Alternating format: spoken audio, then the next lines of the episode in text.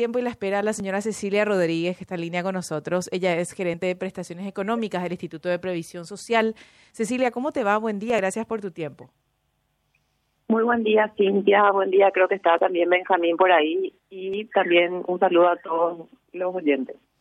Cecilia, eh, te, escuché anoche en Unicanal y bueno, quería repasar de vuelta contigo algún, algunos datos. Entiendo que estás, eh, y me parece muy correcto, ofreciendo información eh, precisa acerca de estas últimas cuestiones que se han publicado de lo que tiene que ver con el uso de las reservas técnicas del Fondo de Jubilaciones. Bueno, esto que también el, el señor Uriza nos explicaba días atrás a tu criterio, ¿qué, es lo que corresponde que especialmente el asegurado del IPS? Este es un tema extremadamente sensible que siempre genera mucha preocupación cuando se habla y es bueno tener información precisa al respecto. Este uso que se hizo de la reserva técnica, que de acuerdo a lo que nos contaba el señor Uriza, se está haciendo desde el año 2020, eh, ¿qué implica y qué, qué, proyección tienen sobre eso a futuro, en el corto plazo, digo? Sí, eh, bueno, eh, entendemos nosotros la preocupación de la gente.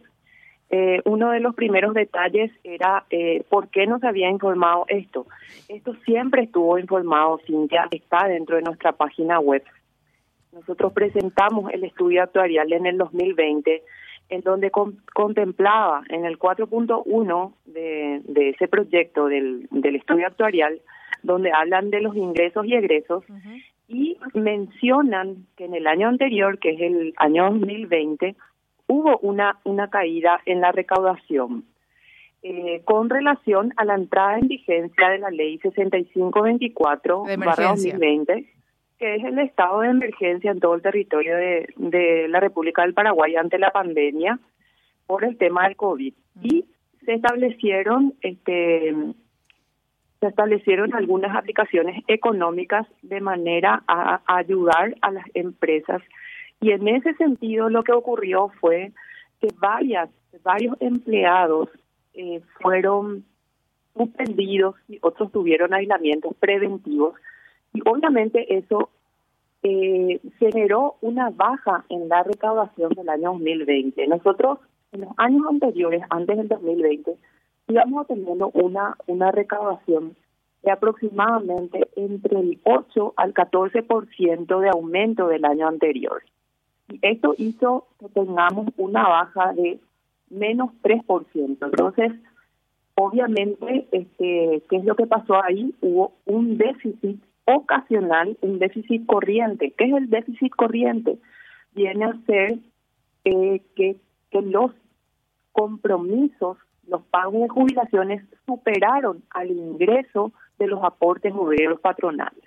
Hubo un descalce financiero que rondaba por los 160, eh, 160 mil millones, ¿verdad? que serían más o menos aproximadamente 22 millones de dólares. Entonces, en ese sentido, eh, ya se había mencionado dentro del estudio actuarial y también nos menciona de que, y, lo sabemos, que en el IPS existe un fondo de reserva. Su finalidad es cubrir cualquier déficit ocasional del sistema, sobre todo del sistema de jubilaciones y pensiones, que es su razón de ser, y debe asistir al pago de los beneficios ante esta dificultad de liquidez que es transitoria. Fue transitoria porque hubo una situación atípica que fue la pandemia. 2020, Cecilia, ¿verdad? Sí, 2020. Fuimos al 2021. Hicimos el reajuste de los haberes jubilatorios en base al IPC y el IPC del 2020 fue de 2.8. Fueron eh, montos, o sea, fueron porcentajes muy bajos del IPC. Ahí tuvimos una recuperación importante. No obstante, mucha gente siguió aún suspendida. Entonces, había todavía una baja de la recaudación se había aumentado un 13%, pero hay que sumarle todo el, déficit del año anterior. Tuvimos que usar un monto pequeño de la reserva, 3 millones de dólares. ¿Por qué?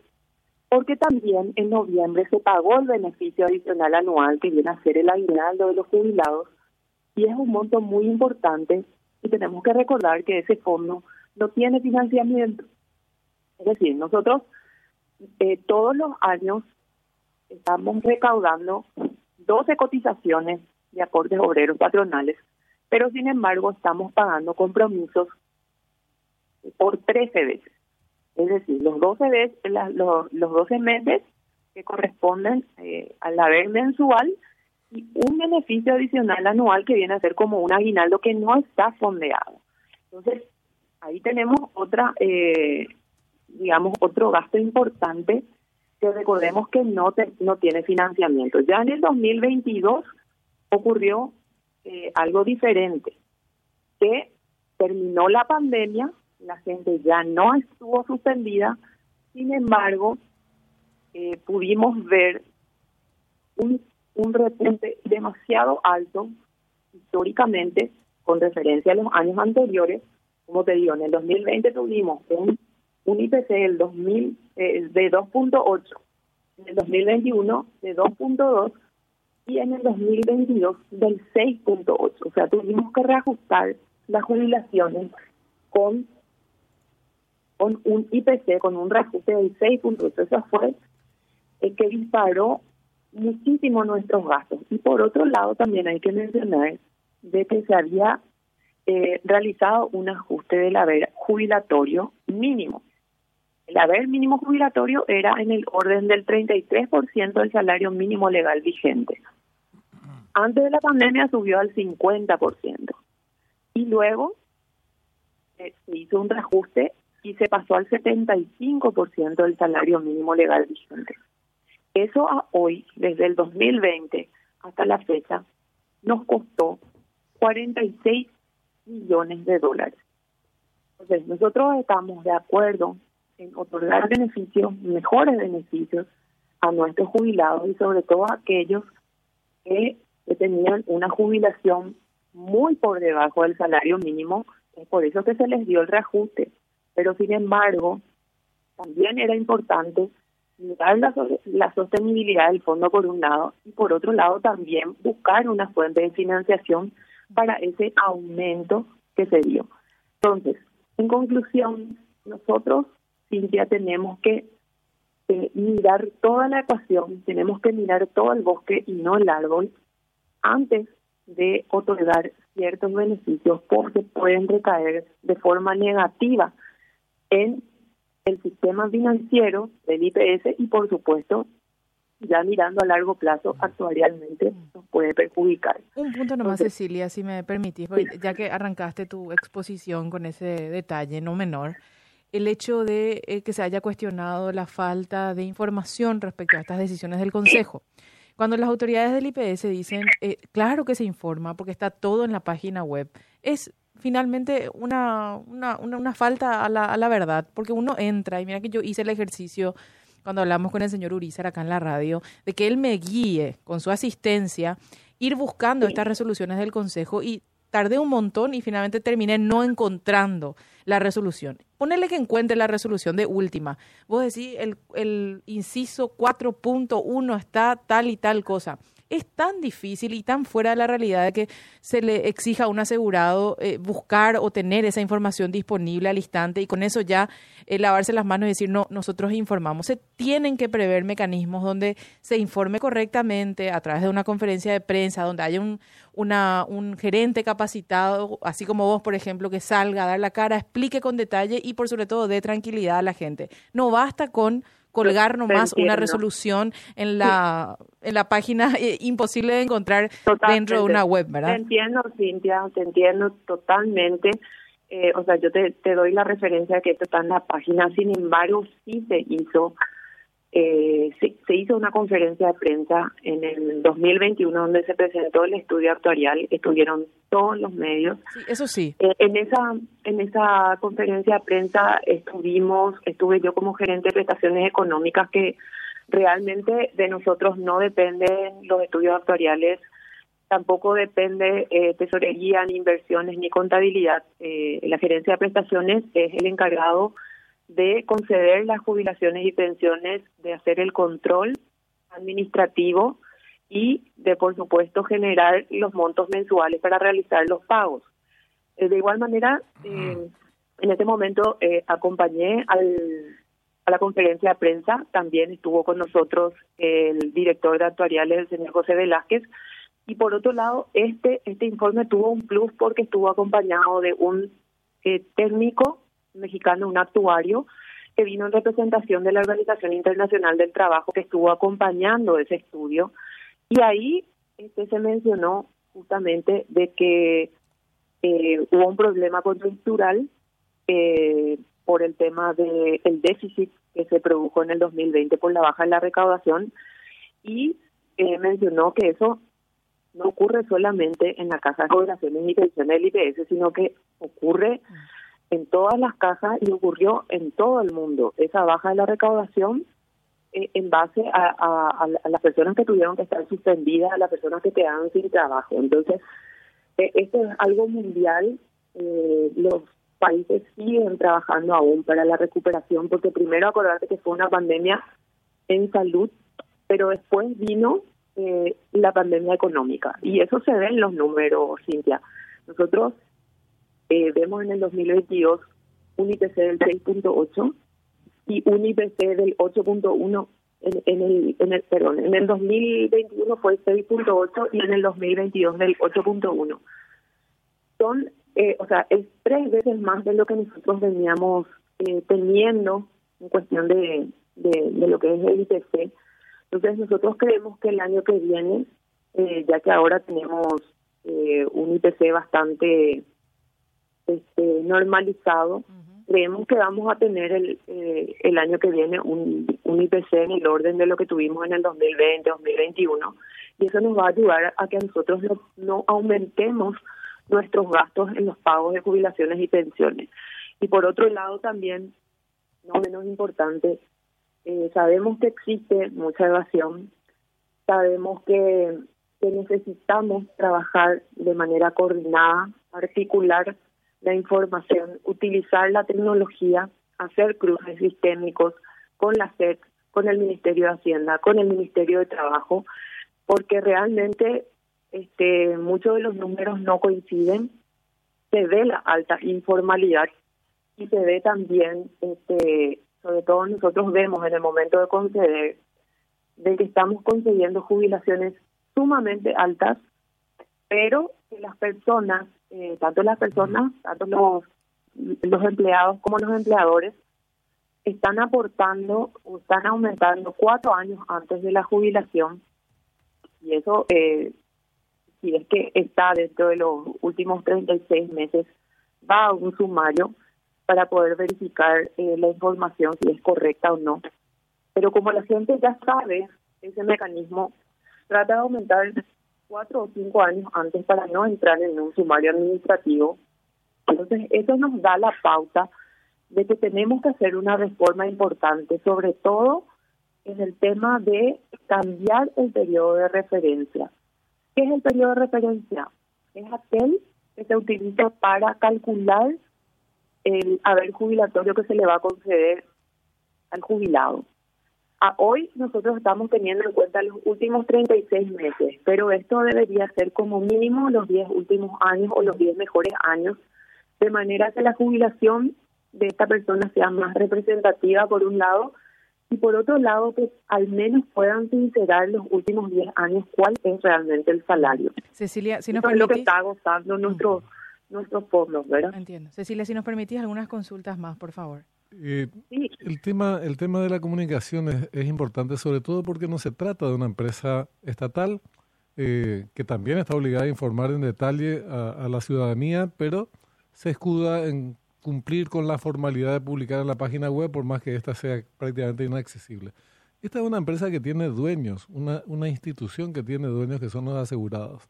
Entonces, los directivos de la entidad están obligados a dar las explicaciones que corresponden de la forma que corresponde. Y las veces que sean necesarias. Y las, todas las veces que fueran eh, necesarias. Eso es como primer punto y eso no ocurrió, Cecilia. Lo segundo es, se define como una cuestión ocasional, un problema coyuntural que ya lleva tres años. Se repite durante tres años. Entonces, como mínimo es una coyuntura muy extraordinaria en cuanto a, a la duración del tiempo. Pero vinculado a esto, el tema no es si se usan o no se usan las reservas eh, técnicas, como le llaman ustedes, sino que según el cálculo actuarial del 2021, eso estaba previsto que ocurra recién en el 2038. Entonces, eh, ¿por qué se adelantó tanto? Si es por una cuestión ocasional, es una vez la ocasión y muerto el perro acabado la rabia, pero se repite por tercera vez. Pero está vinculado al tema de no eh, informar debidamente y mirar las consecuencias que tienen, porque nosotros los dueños tenemos derecho a decirle a Bataglia o a quien fuera el presidente, dejate de macanear con paneles solares como los que compran o eh, exigir robots que salen más caros finalmente y no toques esa, ese dinero y paga con lo que se tiene eh, a los jubilados y pensionados. Pero como no se nos informa, entonces se siguen haciendo otros gastos e incluso no se cobran deudas que tiene, con el, eh, que tiene el Estado, el gobierno, con el IPS, que si bien es con cargo en el Fondo de Salud, no el de jubilaciones, al final de cuentas es todo parte, son eh, activos o, o, recursos financieros del instituto, como por ejemplo la deuda de la pandemia. Entonces, no se cobran deudas, se invierten en cosas que podemos considerarlas superfluas. No nos cuentan de la forma en que nos tienen que contar que lo que tenía que pasar en el 2038 empezó a, pasar en el 2020 o 2021. Entonces, el problema es, es real. Vos me podés dar las explicaciones técnicas, actuariales, lo que diga algún mexicano u, oriental, no, no, importa eso. Lo que yo te estoy planteando es, es muy objetivo. Debía pasar el 2038, se adelantó 17 años. Tenían que explicarnos por qué somos los dueños, no nos explicaron. Tenían que eh, cobrar deudas que no las cobraron, eh, y no eh, tenía que cobrar, no las cobraron ni reclamaron. Invirtieron en cosas que tampoco nos comunicaron por qué habría que invertir en ellas. Entonces, se comportan de verdad como si no fueran nuestros funcionarios, y son nuestros funcionarios, no son los funcionarios de, de Mario Aldo, de Níter ni de nadie, porque nosotros somos los dueños. Ese es el punto. Sí, e, entiendo, Benjamín, agradezco tu, tu opinión en, la que coincido en muchas de las cosas, ¿verdad? Eh, así como habías mencionado, yo creo que eh, por lo menos desde la gerencia de prestaciones económicas y también de otras áreas del IPS, sí se dan las informaciones, eh, como, como había mencionado, en el 2021, cuando salió el resultado del informe actuarial, hicimos el, hicimos la conferencia de prensa y se había mencionado de que hubo un déficit ocasional a causa de la pandemia. Eso está en el informe actuarial que es público y que, se puede ver. Ahora sí estoy de acuerdo contigo en que no se dio a, no se dio a informar todas las veces que sean necesarias esto es muy fino, muy poca gente entiende lastimosamente. Es por eso que nosotros necesitamos hacer más capacitación, más, eh, más acercamiento con los asegurados, más acercamiento con los empleadores, con, eh, con la prensa para que la gente pueda entender. Acá no hay nada que esconder, por lo menos desde el, desde, desde el área de, de, pago de jubilaciones y pensiones. Eh, por otro lado, este bueno, habla de que por qué no se invierte en esto, por qué no se invierte en lo otro, quiero aprovechar porque eso mucha gente no entiende. En IPS nosotros tenemos tres fondos, eh, todo lo que sea el fondo de jubilaciones y pensiones, en donde el, el 54% de todo lo recaudado va a jubilaciones y pensiones, eso no se puede utilizar en ningún otro gasto. Eh, lo del 39% corresponde a salud solamente puede ser gastado en salud, no puede hacerse un traspaso de fondos. Eh, por otro lado, lo que habías mencionado, decías, eso tenía que pasar en el 2038. Si te fijas en el informe actuarial, habla en el 4.1, ingresos y egresos, habla, menciona la caída de la recaudación del 2020, que es este en base a dar cumplimiento a la ley 6524 de la pandemia.